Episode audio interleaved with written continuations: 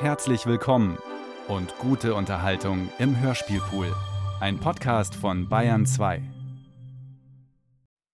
Virginia Woolf Jacobs Zimmer aus dem Englischen von Gabi Hartl Teil 1 Scarborough und Cambridge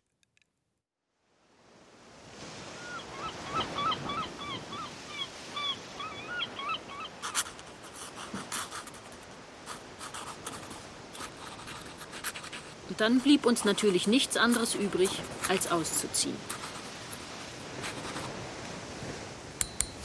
Betty Flanders bohrte die Fersen ein bisschen tiefer in den Sand und langsam aus der Spitze ihrer Goldfeder quellend löste blassblaue Tinte den Punkt am Satzende auf. Denn hier stockte die Feder. Ihre Augen blickten starr und füllten sich langsam mit Tränen. Die gesamte Bucht zitterte, der Leuchtturm wackelte, und Mrs. Flanders kam es plötzlich so vor, als würde Mr. Connors kleine Yacht ganz krumm, wie eine Wachskerze in der Sonne. Sie blinzelte rasch. Unfälle sind was Schreckliches. Sie blinzelte noch einmal. Der Mast war gerade, die Wellen normal, der Leuchtturm stand aufrecht. Jetzt zerfließt der Klecks auch noch. Wenn Jacob halt nicht mit mir spielen will. Der Schatten von Archer, ihrem Ältesten, fiel auf die Notizblätter und lag blau über dem Sand. Ihr wurde kühl. Es war schon September, der dritte. Wenn er halt nicht mit mir spielen will. Ein richtig schlimmer Klecks. Und es wird auch langsam spät. Immer macht er Schwierigkeiten. Kleiner Rabauke. Wo steckt er denn jetzt wieder? Ich sehe ihn gar nicht. Lauf doch und such ihn. Sag ihm, er soll auf der Stelle herkommen.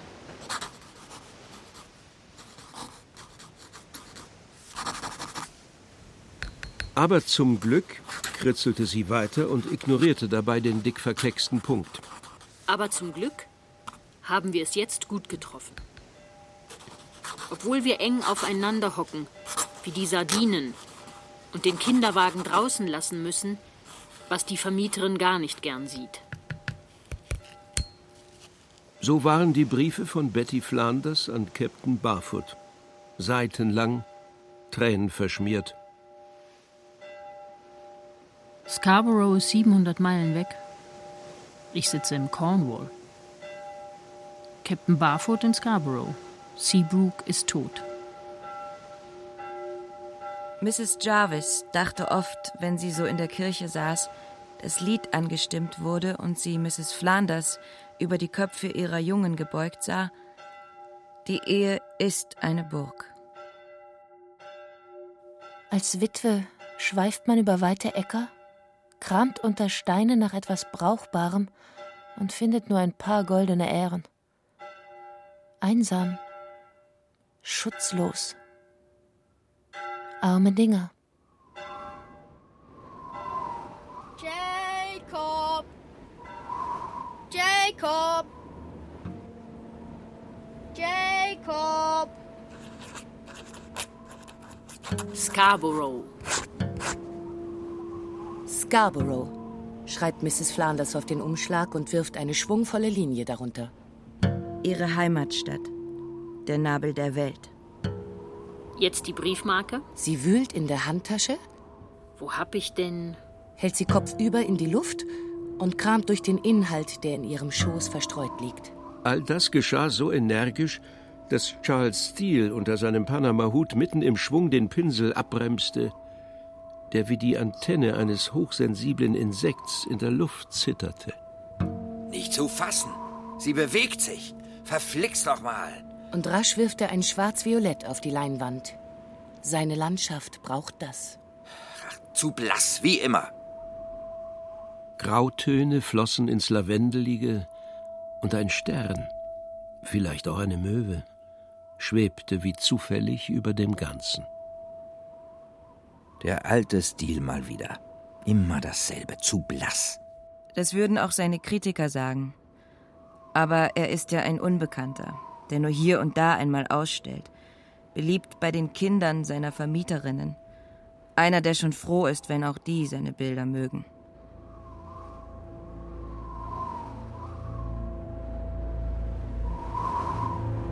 Jacob. Jacob. Ach, die Kinder. Und da soll einer was Inspiriertes auf die Leinwand bringen. Steele, der Kinder eigentlich mag, stochert unruhig in den Farbkringeln auf seiner Palette herum. Ich habe deinen Bruder gesehen. Er nickt mit dem Kopf, als Archer an ihm vorbeitrödelt, den alten Herrn mit der Brille muffelig ansieht und den Spaten hinter sich herzieht. Da hinten, bei dem Felsen. Und den Pinsel zwischen die Zähne geklemmt, drückt der ungebrannte Siena auf die Palette. Mrs. Flanders lässt er dabei nicht aus den Augen. Archer zockelt weiter. Jacob. Jacob. Jacob. In der Stimme liegt ungeheure Traurigkeit. Vom Körper gelöst, in die Welt rufend, antriebslos, einsam und ohne eine Antwort zu erhalten, zerbricht sie an den Klippen.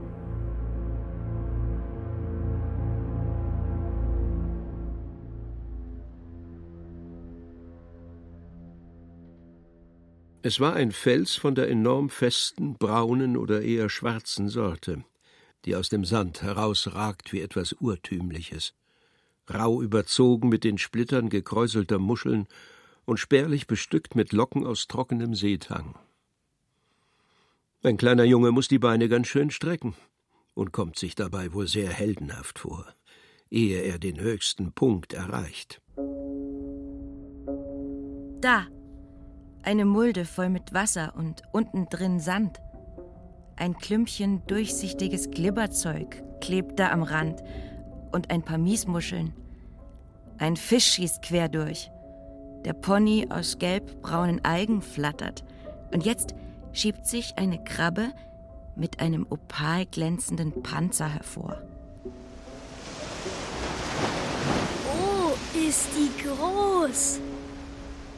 Jacob starkst auf unsicheren Beinchen über den sandigen Boden. Jetzt! Die Krabbe ist ganz kühl und so leicht. Aber das Wasser ist schwer, wegen all dem Sand.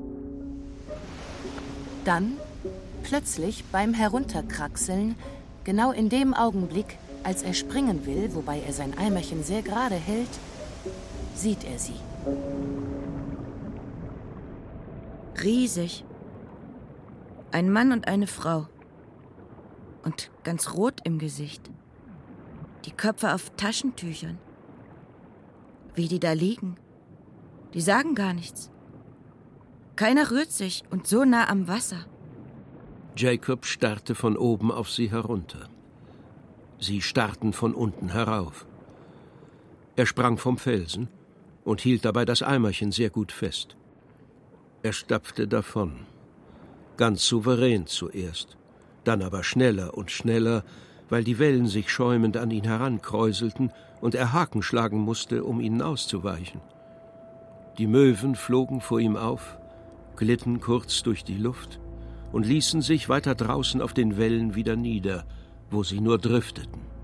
Eine große Frau sitzt im Sand. Er rennt auf sie zu. Nanny! Nanny!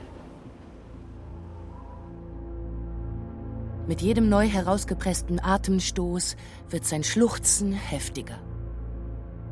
Die Wellen kommen ganz um sie rum. Die Nanny ist ein Fels. Ganz voll mit dem Seetang, der klackt, wenn man darauf tritt. Er hat sich verlaufen. Da steht er. Sein Gesicht verzieht sich, und als er gerade losbrüllen will, sieht er unter der Klippe zwischen schwarzen Stöckchen und nassem Stroh einen vollständigen Schädel. Von einer Kuh? Vielleicht sind da Zähne drin. Er schluchzt immer noch, aber nicht mehr aus tiefster Seele und läuft wie gebannt so lange weiter, bis er den Schädel in den Armen hält. Da ist er ja.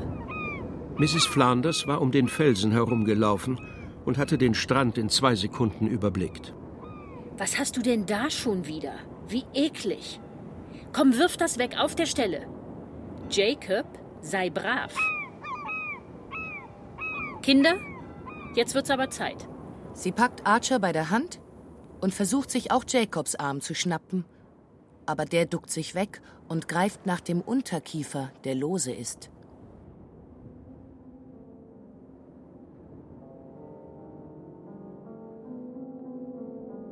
Mrs. Flanders stieg hastig den steilen Klippenpfad hinauf, den Sonnenschirm in der einen Hand, ihre Tasche am Arm pendelnd, Archer an der anderen. Und während sie ihm von der großen Explosion erzählte, in der Mr. Kernau sein Auge verloren hatte, breitete sich in ihrem Inneren eine vage Unruhe aus.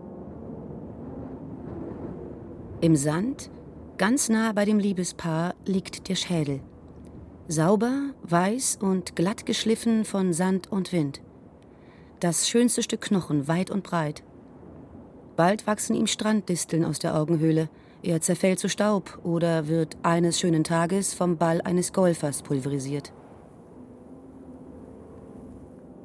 Der Wind wurde stärker, und die Wellen waren von einer Unruhe, als seien sie lebendig und störrisch und wüssten, dass sie gleich die Peitsche zu spüren bekommen. Wellen vor dem Sturm. Die Fischerboote lagen ganz schräg auf dem Wasser. Ein fahles gelbes Licht schoss über die violette See und verschwand. Der Leuchtturm war angegangen. Kommt, Kinder, beeilt euch. Mrs. Flanders zog ihre Jungen voran. Die Sonne blendete sie jäh und vergoldete die schwarzen Brombeeren, die an der Hecke zitterten als Archer sie im Vorbeigehen abzupfen wollte. Nicht trödeln, ihr habt nicht zum Umziehen dabei. Ein unangenehmes Gefühl durchströmte Mrs. Flanders beim Anblick der Erde. So grell und gespenstisch. Von den Gewächshäusern her blitzte gelb-schwarz changierendes Licht und bestrahlte den flammenden Sonnenuntergang. Die Bewegung und die außerordentliche Lebhaftigkeit der Farben setzte bei Mrs. Flanders eine Gedankenkette in Gang. Vage ging es dabei um Gefahr, um Verantwortung. Sie umschloss Archers Hand ein wenig fester und stapfte weiter bergan. Du solltest mich doch an etwas erinnern. Hm, weiß ich nicht mehr. Tja, ich hab's auch vergessen. Und wer will bestreiten, dass diese Direktheit, gepaart mit dem Überschwang, Mutterwitz und den Kaffeeklatschgeschichten, mit der Zerstreutheit, dem blitzartig aufschäumenden Wagemut, dem Humor und der Sentimentalität, wer will bestreiten, dass jede Frau in dieser Beziehung liebenswerter ist als ein Mann? Betty Flanders zum Beispiel. Das Fleisch. Ich habe das Fleisch vergessen. Nachts um zehn, im grellen Licht der starken Öllampe, sieht man, wie kahl Mrs. Peers Wohnzimmer ist. Das harte Licht fällt in den Garten, dann in einer messerscharfen Linie über den Rasen, streift einen Kindereimer, eine violette Aster und trifft auf die Hecke. Mrs. Flanders hat das Nähzeug auf dem Tisch liegen lassen das weiße Garn auf den großen Spulen und die Brille mit dem Stahlrahmen, das Nadelkissen, ihre braune Wolle, die um eine alte Postkarte gewickelt ist, die Schilfhalme und die Zeitschrift The Strand, der Linoleumboden voller Sand von den Stiefeln der Jungen. Eine große Schnake schießt von Wand zu Wand und stößt gegen das runde Glas der Lampe. Der Wind treibt senkrechte Regenstriemen am Fenster entlang, die im Lichtstrahl silbern aufblitzen. Ein Blatt klopft schnell und aufgeregt gegen die Scheibe. Auf See tobt ein Orkan.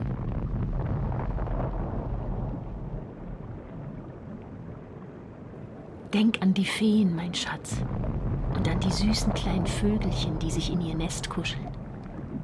So, jetzt mach schön die Augen zu. Da, siehst du? Hier kommt die Vogelmama und hat was Leckeres im Schnabel. Und jetzt drehst du dich um und machst die Augen zu. Schön die Augen zumachen. Der Kapitän ist auch längst im Bett. Denk an die Feen unter den Blättern. Die schlafen auch.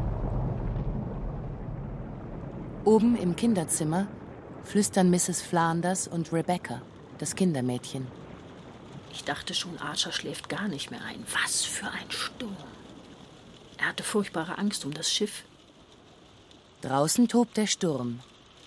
Aber die kleine Flamme in der Spirituslampe brennt unbeirrt weiter.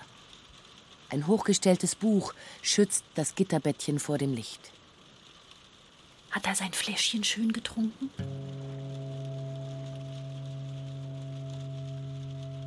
Rebecca nickte, trat ans Gitterbettchen und schlug die Decke zurück. Mrs. Flanders trat neben sie, beugte sich über das Bettchen und schaute besorgt nach dem Baby, das zwar schlief, aber die Stirn gerunzelt hatte. Das Fenster klapperte und Rebecca ging auf Zehenspitzen hinüber, um es festzuklemmen. Die beiden Frauen murmelten über der Spirituslampe. Zwei Komplizinnen im ewigen Komplott der Stille und sauberen Fläschchen, während der Wind tobte und der billigen Fensterverankerung einen plötzlichen Stoß versetzte. Beide drehten sich zum Gitterbettchen. Schläft er? fragte Rebecca. Mrs. Flanders nickte. Gute Nacht, Rebecca. Und Rebecca nannte sie Ma'am, obwohl sie Komplizinnen waren im ewigen Komplott der Stille und sauberen Fläschchen.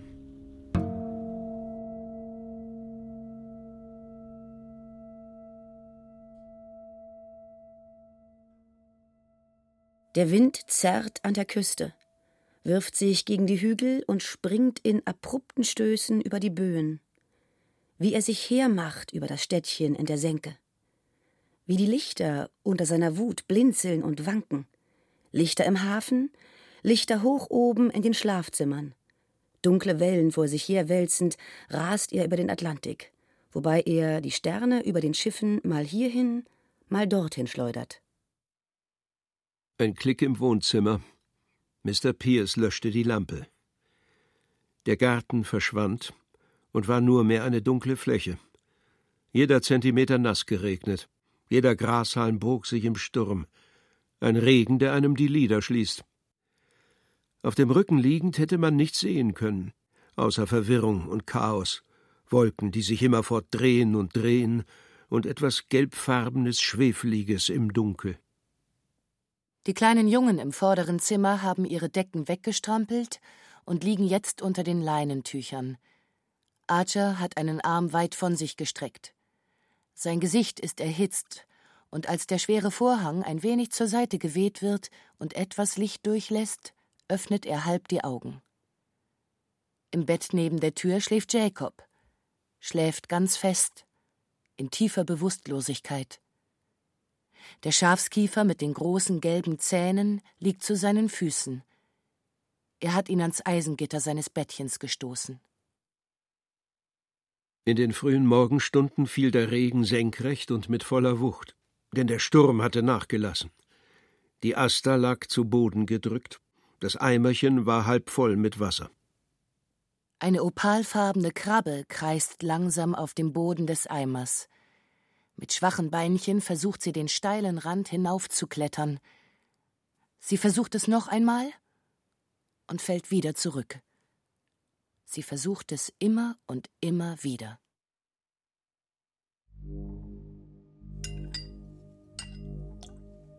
Mrs. Flanders. Oh, die arme Betty Flanders. Ist ja noch ziemlich attraktiv. Ja, komisch, dass sie nicht mehr heiratet. Und was ist mit Captain Barfoot? Der kommt doch jeden Mittwoch vorbei, pünktlich wie die Feuerwehr, und hat nie seine Frau dabei. Da ist die aber selber dran schuld. Interessiert sich doch nur für sich selbst. So reden sie, die Damen von Scarborough. Ein Mann will einen Sohn. Das ist doch klar. Es gibt ja Tumore, die muss man rausschneiden. Andere kann man jahrelang mit sich rumschleppen. Meine Mutter hatte so einen. Denn Mrs. Barfoot kränkelt und ist meist ans Haus gefesselt. Elizabeth Flanders, über die dies hier und vieles mehr geredet wurde, war, wie man inzwischen wohl vermutet, eine Witwe in den besten Jahren. auf halber Strecke zwischen 40 und 50. Es waren Jahre voller Sorgen. Der Tod ihres Mannes Seabrook, die drei Jungen, die Armut, ein Haus am Rand von Scarborough, der soziale Ruin, das Verschwinden und vielleicht sogar der Tod ihres Bruders. Da steht sie und späht die Straße hinunter nach Captain Barfoot. Die Hand an der Stirn, die Augen im Schatten. Und richtig, da kommt er. Pünktlich wie immer. Captain Barfoots Zuwendung tat Betty Flanders gut, ließ ihre Erscheinung aufblühen und verjüngte ihr Gesicht. Doch standen ihr oft dreimal am Tag die Augen voll Wasser. Aus keinem ersichtlichen Grund. Aber es ist doch normal, wenn eine den Tod ihres Mannes beweint. Der Grabstein war einfach, aber solide gemacht. Und wenn die Witwe an Sommertagen mit ihren Jungen dort stand, dann strömte viel Mitgefühl in ihre Richtung. Hüte wurden höher gelupft als sonst, und Gattinnen zogen ihre Männer am Ärmel weiter. Ein Kaufmann der Stadt stand auf dem Grabstein. Doch was Mrs. Flanders bewogen hatte, ihn als solchen zu bezeichnen. Wir wissen doch noch genau. Ach, wenn der in seinem Leben mal drei Monate an einem Schreibtisch gesessen hat. Pferde zugeritten. Oder war auf der Jagd und hat mal ein bisschen auf Bauer gemacht. Ein bisschen ein Filou war er ja schon. Irgendwas hat sie ja schreiben müssen. Für die Jungen, als Vorbild. War er also nichts gewesen? Schwer zu sagen. Denn selbst wenn es nicht Art der Bestatter wäre, die Augen der Toten zu schließen, würde ihr Licht so schnell vergehen. Wenn Betty Flanders beim Hühnerfüttern so dastand, den Rock ein wenig hochgeschürzt und hörte, wie die Glocke zur Messe oder Beerdigung läutete, dann war das für sie Seabrooks Stimme, die Stimme der Toten. Es war vorgekommen, dass der Hahn ihr auf die Schulter flog und in den Hals pickte, weswegen sie jetzt immer einen Stock dabei hatte, um zum Füttern in den Hühnerstall zu gehen. Oder sie nahm eines der Kinder mit. Willst du mein Messer haben, Mama? Die Stimme ihres Sohnes Archer dringt in genau dem Moment an ihr Ohr, als die Glocke läutet. Und so vermischen sich Leben und Tod. Unauflöslich und aufregend. Das ist aber ein großes Messer für einen so kleinen Jungen. Doch sie nimmt es, um ihm eine Freude zu machen. Dann flattert der Hahn aus dem Hühnerstall. Schnell, mach das Tor zum Gemüsegarten zu. Und Mrs. Flanders lockt die Hühner mit einem Gackern herbei. Und genau dort im Obstgarten geriet sie ins Blickfeld von Mrs. Cranch, die auf der anderen Straßenseite ihre Fußmatte an der Mauer ausschlug, einen Moment innehielt und Mrs. Page von nebenan wissen ließ, dass Mrs. Flanders mit den Hühnern im Obstgarten sei. Mrs. Page, Mrs. Cranch und Mrs. Garrett können Mrs. Flanders im Obstgarten sehen, weil ihr Stück Land zu Dorts Hill gehört. Dorts Hill überragt das ganze Dorf. Die Bedeutung dieser Erhebung für alle hier ist gigantisch. Sie steht für die Erde, die Welt im Kontrast zum Himmel, ist Horizontlinie für zahllose Blicke, die am besten von denen berechnet werden, die ihr Lebtag im Dorf gewohnt haben und nur einmal weg waren, um in den Krimkrieg zu ziehen. Wie der alte George Garfield, der gerade an seinem Gartentor lehnte und seine Pfeife rauchte. Der Lauf der Sonne wird an Dorts Hill berechnet, die Färbung des Tages an ihm gedeutet. Jetzt geht sie mit dem kleinen John auf den Dorts Hill, sagt Mrs. Crunch zu Mrs. Garfit, schlägt ihre Matte ein letztes Mal gegen die Mauer und macht sich eilig ins Haus. Und tatsächlich, Mrs. Flanders öffnete das Gartentor und ging mit John an der Hand bis zum Gipfel. Archer und Jacob rannten voraus oder trödelten hinter ihr her. Doch sie waren als Erste ganz oben an der römischen Festung und riefen ihr zu, was für Schiffe man in der Bucht sehen konnte. Denn die Aussicht war grandios. Hinten das Moor, vorne das Meer und ganz Scarborough flach vor einem ausgebreitet wie ein großes Puzzle. Mrs. Flanders, die anfing ein wenig schwerer zu werden, setzte sich auf dem Festungsring hin und schaute umher. So viele Ansichten und immer wieder anders. Wie oft sie wechseln. Sie hätte die roten Punkte wahrnehmen können, dort, wo man die neuen Villen baute, und das Durcheinander der Linien, wo die Schrebergärten standen, und das diamanthelle Aufblitzen der kleinen Gewächshäuser im Sonnenlicht. Wenn ihr die Einzelheiten entgingen, so hätte sie die Fantasie spielen lassen können, mit der Goldfärbung des Sonnenuntergangs über dem Meer, und sich vorstellen, es seien an den Kies gespülte Münzen aus Gold. Kleine Vergnügungsboote trieben in den Schatz hinein. Der schwarze Arm der Hafenanlage raffte ihn an sich. Die ganze Stadt ist jetzt rosa und golden, überwölbt, vom Dunst umspielt, volltönend, grell. Benjos klimperten, die Promenade roch nach Teer, der an den Absätzen kleben blieb. Ziegen gingen mitsamt ihren Wägelchen urplötzlich in der Menge durch. Man bestätigte sich gegenseitig, wie schön die Stadtverwaltung doch die Blumenbeete angelegt hatte. Ab und zu wurde ein Strohhut davon geweht. Tulpen flammten in der Sonne. Violette Hauben umrahmten weiche, rosige, gereizte Gesichter auf Kissen in Liegestühlen. Männer in weißen Kitteln rollten dreieckige Reklametafeln vor sich her. Riesenhai, gefangen von Captain Balls, steht auf einer Seite der Tafel in roten, gelben und blauen Lettern und jede Zeile endet mit drei Ausrufezeichen in unterschiedlichen Farben.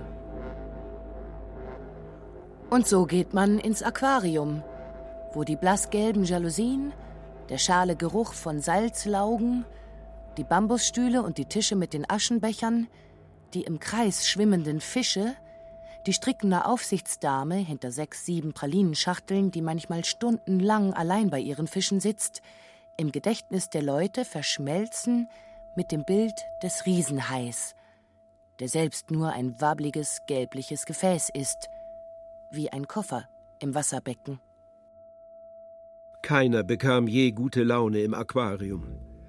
Aber wenn die Leute hinaustraten, verflog ihr gedämpft unterkühlter Gesichtsausdruck sobald sie sahen, dass man nur Schlange stehen musste, um auf die Mole zu dürfen. Die Kapelle spielt im maurischen Pavillon. Nummer 9 erscheint auf der Tafel. Ein Walzer. Die blassen Mädchen, die verwitwete alte Dame, die drei Juden, Hausgäste derselben Pension, der Dandy, der Major, der Pferdehändler und der Privatier, sie alle haben denselben benommenen Gesichtsausdruck – und durch die Ritzen zwischen den Planken unter ihren Füßen können sie die grünen Sommerwellen sehen. Friedlich, freundlich glucksen sie um die Eisenträger der Mole.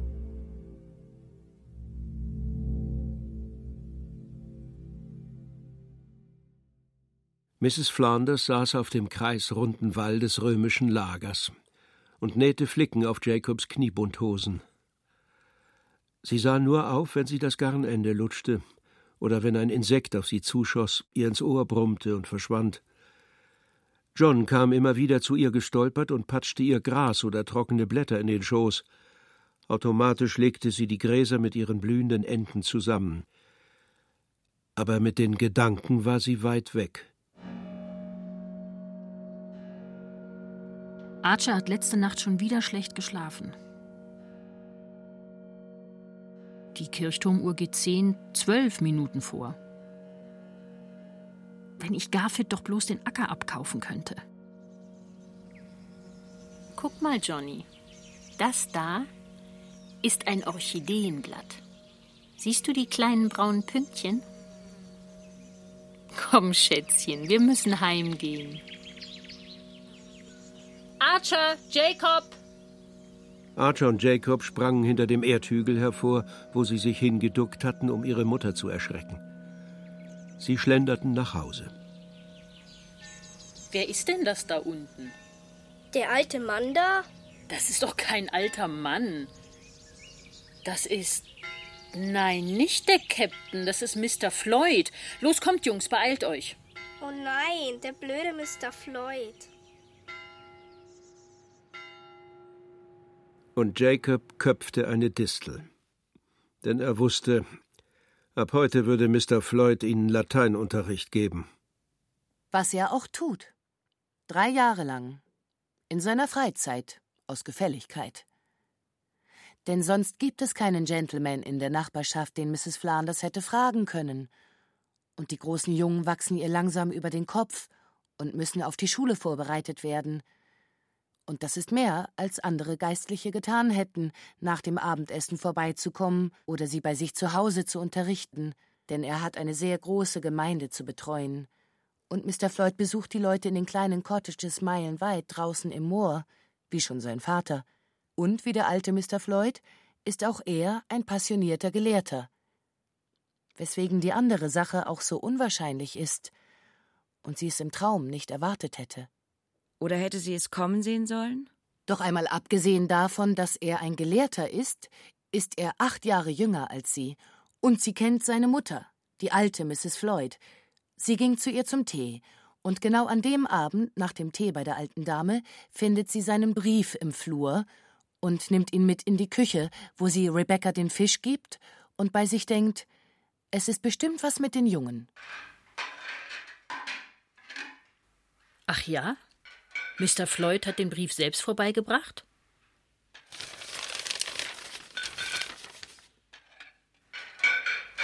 Ja, doch, ich glaube, der Käse steht noch im Flur, in dem Päckchen. Sie ist zerstreut, denn sie liest jetzt. Und es geht nicht um die Jungen. Ja, auf jeden Fall genug für die Fischcakes morgen. Vielleicht isst Captain Barfoot ja auch. Sie ist beim Wort Liebe angelangt. Du meine Güte, Liebe. Sie geht in den Garten, liest und muss sich an den Walnussbaum lehnen, um etwas Halt zu haben. Auf und ab ging ihre Brust. Dann sah sie Seabrook, ganz deutlich vor sich, ihren Mann.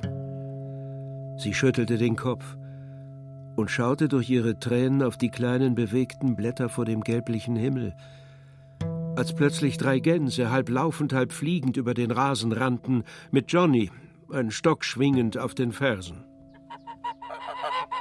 Wie oft soll ich dir noch sagen, dass du die Gänse nicht jagen darfst? Sie packt Johnny fest an der Hand und bringt die Gänse zurück in den Obstgarten. Und da soll einer an Heirat denken. Rothaarig ist er auch noch. Das hat mir noch nie gefallen bei Männern. Also schob sie am Abend ihr Nähkästchen zur Seite, legte das Löschpapier zurecht und las Mr. Floyds Brief noch einmal durch.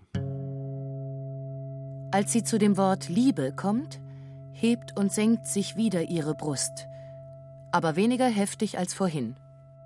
Denn jetzt sieht sie Johnny mit dem Stock hinter den Gänsen herlaufen und weiß, dass sie nicht noch einmal heiraten kann. Vor allem nicht Mr. Floyd. Obwohl er ein sehr netter Mann ist. Und ein hervorragender Gelehrter. Lieber Mr. Floyd.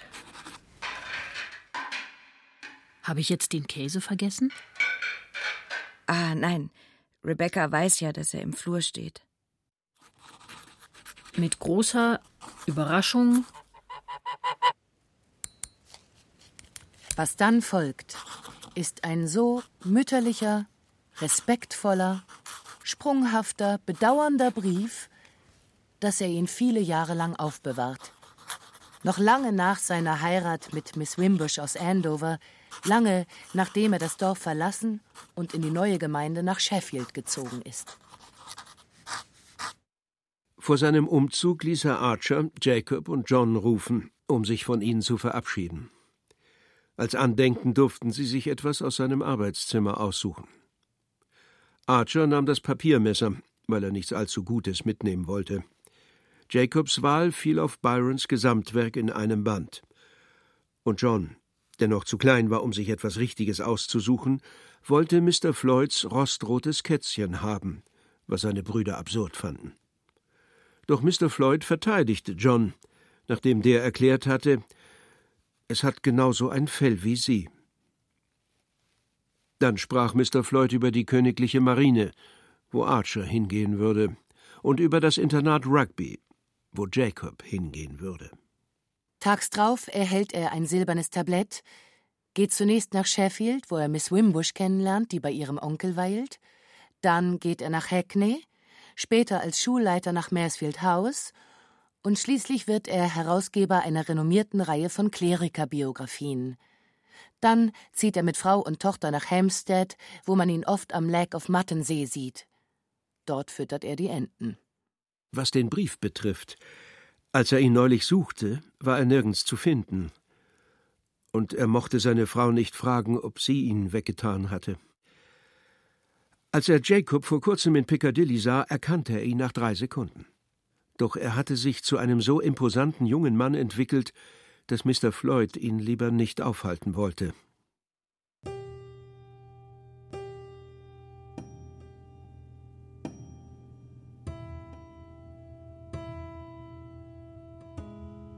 Der Hirschkäfer stirbt langsam. John ist der Käfersammler. Noch am zweiten Tag sind die Beinchen beweglich.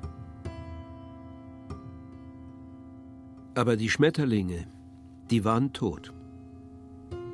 Ein leichter Geruch nach faulen Eiern hatte die gemeinen Gelblinge besiegt, die durch den Obstgarten strömen, Lords Hill hinauf und weiter über das Moor, mal versteckt hinter einem Ginsterbusch, dann wieder wild durcheinander in der gleißenden Sonne. Starker Kampfergeruch strömt aus den Schmetterlingskästen. Er vermischt sich mit dem Duft von Seetang, Goldgelbe Bänder hängen vor der Tür. Die Sonne brennt steil auf sie herab. Die Oberseite der Mottenflügel in Jacobs Händen hatte zweifellos nierenförmige Flecken in volltönendem Braun. Aber es gab keine Sichel auf der Unterseite. Der Baum fällt genau in der Nacht um, als er die Motte fängt. Eine Salve von Pistolenschüssen schallt tief im Wald – und seine Mutter hält ihn für einen Einbrecher, als er spät in der Nacht nach Hause kommt. Der einzige Sohn, der mir nicht gehorcht. Der Baum fällt um in der Nacht. Es ist windstill. Und der Schein der Laterne am Boden fällt auf die reglosen, grünen und welken Blätter der Birke. Es ist eine trockene Stelle. Es gibt eine Kröte. Der rote Pappelkamin umkreist das Licht, blitzt kurz auf und verschwindet. Der rote Pappelkamin taucht nicht mehr auf, obwohl Jacob lange wartet.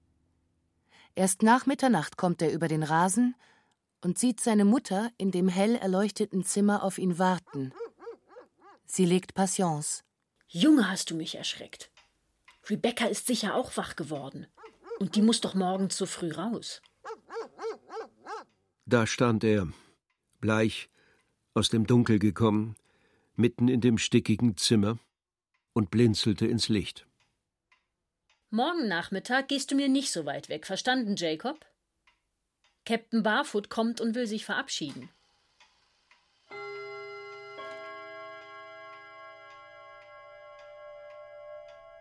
Mittwochs war Captain Barfoots Tag.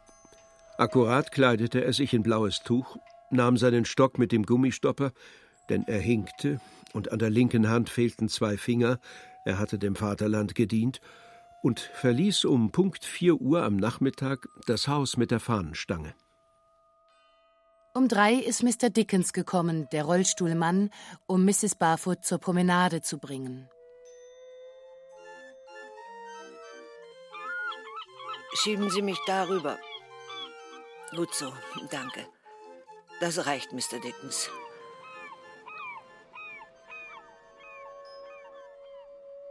Ellen Barfoot geht nie ins Aquarium, obwohl sie Captain Bors recht gut gekannt hat, den Haifischfänger. Und als die Männer mit den Plakaten vorbeikommen, mustert sie sie von oben herab, weil sie weiß, sie wird nie die Pierrots sehen und die Seno-Brüder und Daisy Budd mit der Seehundtruppe. Denn Mrs. Barfoot ist eingekerkert, eine Gefangene der Zivilisation, und die Gitterstäbe ihres Käfigs fallen an schönen Tagen als Schatten auf die Promenade, wenn das Rathaus, die Stoffläden, das Schwimmbad und die Memorial Hall dunkle Streifen über den Boden werfen. Wie sie, ein alter Bürger der Stadt, stand Mr. Dickens ein wenig hinter dem Rollstuhl und rauchte seine Pfeife. während sie ihm Fragen stellte. Kennen Sie die Leute da? Und der Laden von Mr. Jones? Wer hat den übernommen? Hat Ihre Frau schon mal versucht, was auch immer sie hätte versucht haben sollen, bei all dem fielen ihr die Worte von den Lippen wie Brotkrumen. Sie schloss die Augen. Und Mr. Dickens ging eine Runde. Und er stellt sich vor, wie Captain Barfoot jetzt unterwegs ist zu Mrs. Flanders, wobei ein fast verschüttetes Gefühl von Männlichkeit in seine Augen tritt. Daheim wo die Mädchen über der Nähmaschine sitzen und die Frau wegen dem Rheuma in Decken gehüllt ist, da gilt er nicht viel. Aber in Barfoots Diensten ist er ein Mann. Genau wie der Captain, der gerade seinen Mount Pleasant hinaufsteigt. Tatsächlich war er schon weit gekommen. Die Trambahnfahrt hatte er hinter sich, und jetzt sah er Dodds Hill im Südosten, grün gegen den blauen Himmel der am Horizont staubfarben eingefärbt war. Er marschierte die Steigung hinauf. Wirkt immer irgendwie militärisch. Auch wenn er hinkt. Ah, Captain Barfoot. Mrs. Jarvis verließ soeben den Pfarrhausgarten, als sie ihn kommen sah. Einen guten Tag Ihnen, Mrs. Jarvis.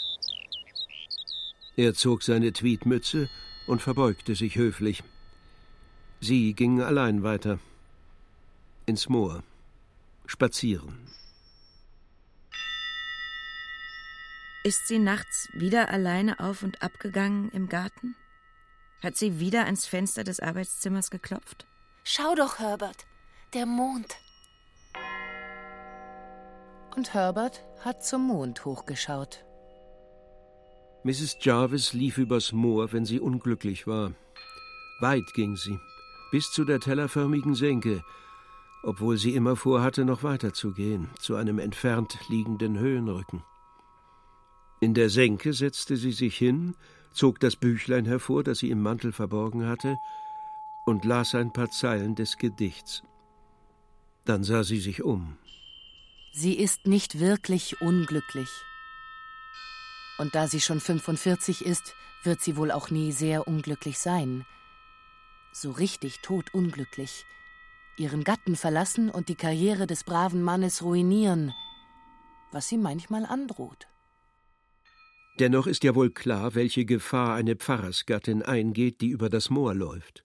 Klein, dunkel, mit feurigen Augen, eine Fasanenfeder im Haar, war Mrs. Jarvis genau der Typ Frau, der im Moor seinen Glauben verliert. Will heißen, der seinen Gott, und das Universelle durcheinanderbringt. Doch sie wird nie ihren Glauben verlieren und auch ihren Mann nicht verlassen. Sie liest ihr Gedicht nie ganz durch und geht, wie gehabt, übers Moor spazieren, wobei sie den Mond betrachtet hinter der Ulme. Und wenn sie im Gras hoch über Scarborough sitzt, dann verspürt sie, ja, wenn die Lerche hochschießt wenn ferne Erschütterungen die Luft durchzittern und Phantomreiter galoppieren und dann vergehen, wenn der Horizont blau, grün, gefühlvoll verschwimmt. Dann seufzt Mrs. Jarvis, wenn mir doch einer geben würde. Wenn mir doch einer geben würde. Wenn ich doch einem geben könnte.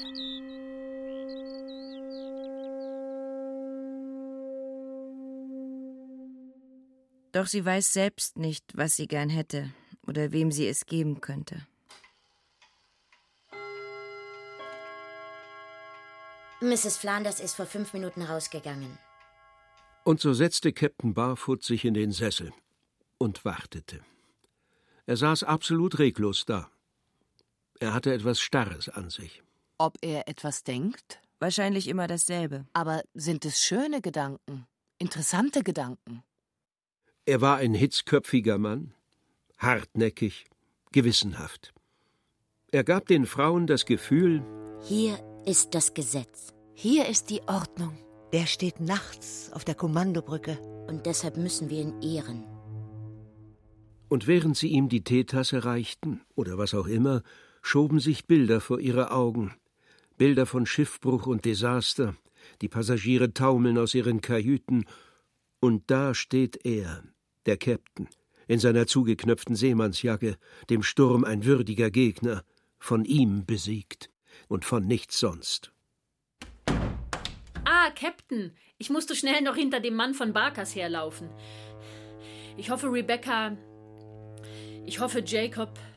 Sie war sehr außer Atem. Und als sie die Bürste weglegte, die sie beim Ölhändler erstanden hatte, riss sie das Fenster noch weiter auf, zog ein Deckchen zurecht, hob ein Buch auf, wirkte sehr selbstbewusst in Gegenwart des Captains und sehr viel jünger als er. Und tatsächlich sieht sie in der blauen Kittelschürze nicht älter als 35 aus. Er ist weit über 50. Sie strich mit den Händen über den Tisch. Er wiegte den Kopf von einer Seite zur anderen und gab kurze Laute von sich, während sie munter drauf losplauderte. Auch er vollkommen entspannt, nach zwanzig Jahren. Tja, ich habe Nachricht von Mr. Polgate. Er denkt, für den Jungen ist es das Beste, wenn er auf eine Universität geschickt wird. Mr. Floyd war auch in Cambridge. Oder in Oxford. Also, eins von den beiden. Archer macht sich sehr gut. Captain Maxwell hat einen sehr schönen Bericht geschickt. Ich lasse den Brief da, für Jacob. Dann kann er mal reinschauen. Er ist auf Schmetterlingsjagd, wie üblich. Edward Jenkinson ist zurückgetreten. Dann gehen Sie in den Stadtrat. Naja, wir wollen mal sehen. Und darum ging Jacob Flanders im Oktober 1906 nach Cambridge.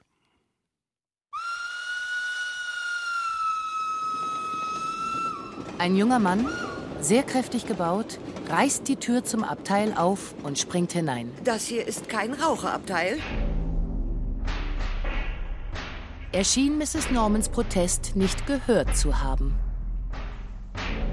Der Zug fährt bis Cambridge durch. Und jetzt sitzt sie da und kommt nicht mehr raus. Im gleichen Abteil mit dem jungen Mann. Vorsichtig öffnet sie den Verschluss ihrer Handtasche und fingert darin herum. Gut. Hier ist das Riechfläschchen. Griffbereit. Auch der Roman aus Maddys Laden. Mit der linken Hand werfe ich ihm das Fläschchen an den Kopf und mit der rechten ziehe ich die Notbremse. Sie war 50 und ihr Sohn ging aufs College. Aber trotzdem, man weiß ja, dass Männer gefährlich sind. Sie las eine halbe Spalte ihrer Zeitung und schaute dann verstohlen über den Rand, um mit Hilfe des unfehlbaren Erscheinungstests die Sicherheitsfrage zu entscheiden. Sie würde ihm ja gern ein Stück Zeitung anbieten. Aber lesen junge Männer überhaupt die Morning Post? Sie guckt, was er liest. Den Daily Telegraph. Die Socken ausgeleiert. Die Krawatte ärmlich. Und der Mund? Die Lippen sind geschlossen, die Augen gesenkt. Er liest ja. Alles an ihm wirkt entschlossen, aber jugendlich, gleichgültig, abwesend. Der und einen überfallen.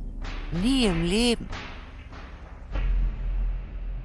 Sie schaute aus dem Fenster und lächelte jetzt. Und weil er sie überhaupt nicht bemerkte, musterte sie ihn noch einmal sehr genau. Er wirkt so fehl am Platz. Jetzt blickte er auf. An ihr vorbei. Blaue Augen. Er ignoriert mich vollkommen. Kann ich was dafür, dass er hier nicht rauchen darf? Sie denkt, dass er sie deshalb nicht beachtet. Keiner sieht je einem anderen an, wie er wirklich ist. Am wenigsten eine ältere Dame, die einem fremden jungen Mann im Abteil gegenüber sitzt. Ob sie ihm sagen soll, dass er von ihr aus gern rauchen kann? Und da sie, selbst in ihrem Alter, seine Gleichgültigkeit spürte, war er für sie wohl ein netter, gut aussehender, interessanter, feiner, gut gebauter Junge, ganz wie ihr eigener. Man muss das Beste machen aus Ihrem Bericht. Auf jeden Fall ist dies Jacob Flanders im Alter von 19 Jahren. Es führt zu nichts, die Leute ganz einschätzen zu wollen. Man muss aus Andeutungen lesen und nicht aus dem, was gesagt oder getan wird. Wer? Wer? sagte die Dame, die ihren Sohn besuchte. Doch weil sich eine große Menschenmenge auf dem Bahnsteig drängte und Jacob schon weg war, blieb ihr Satz in der Luft hängen. Und da sie das ganze Wochenende lang nur junge Männer um sich herum sah, verschwand der Reisegefährte sehr bald vollkommen aus ihrem Gedächtnis. Wie die gebogene Haarnadel, die ein Kind in den Wunschbrunnen wirft, kurz im Strudel wirbelt und dann für immer verschwindet.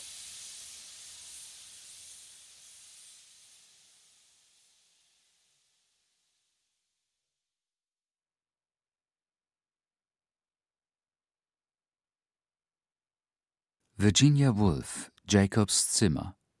Aus dem Englischen von Gabi Hartl. Teil 1 Scarborough und Cambridge. Mit Friedhelm Ptock, Britta Hammelstein, Wiebke Puls, Silvana Krapatsch, Caroline Ebner, Sabine Castius, Hans Krämer, Benedikt Lückenhaus, Alexander Lückenhaus, Stefan Merki, Annette Paulmann und Andrea Wenzel. Komposition Jakob Diehl. Bearbeitung Gabi Hartl. Ton und Technik Markus Huber, Susanne Herzig, Jean Schimczak. Regieassistenz Stefanie Ramp, Jasmin Scheffler. Regie Katja Langenbach. Produktion Bayerischer Rundfunk 2012. Redaktion Katharina Agathos. Jede Zeit ist Hörspielzeit. Hören Sie Krimis, Klassiker der Weltliteratur und Soundart hier im Hörspielpool. Weitere Infos unter hörspielpool.de.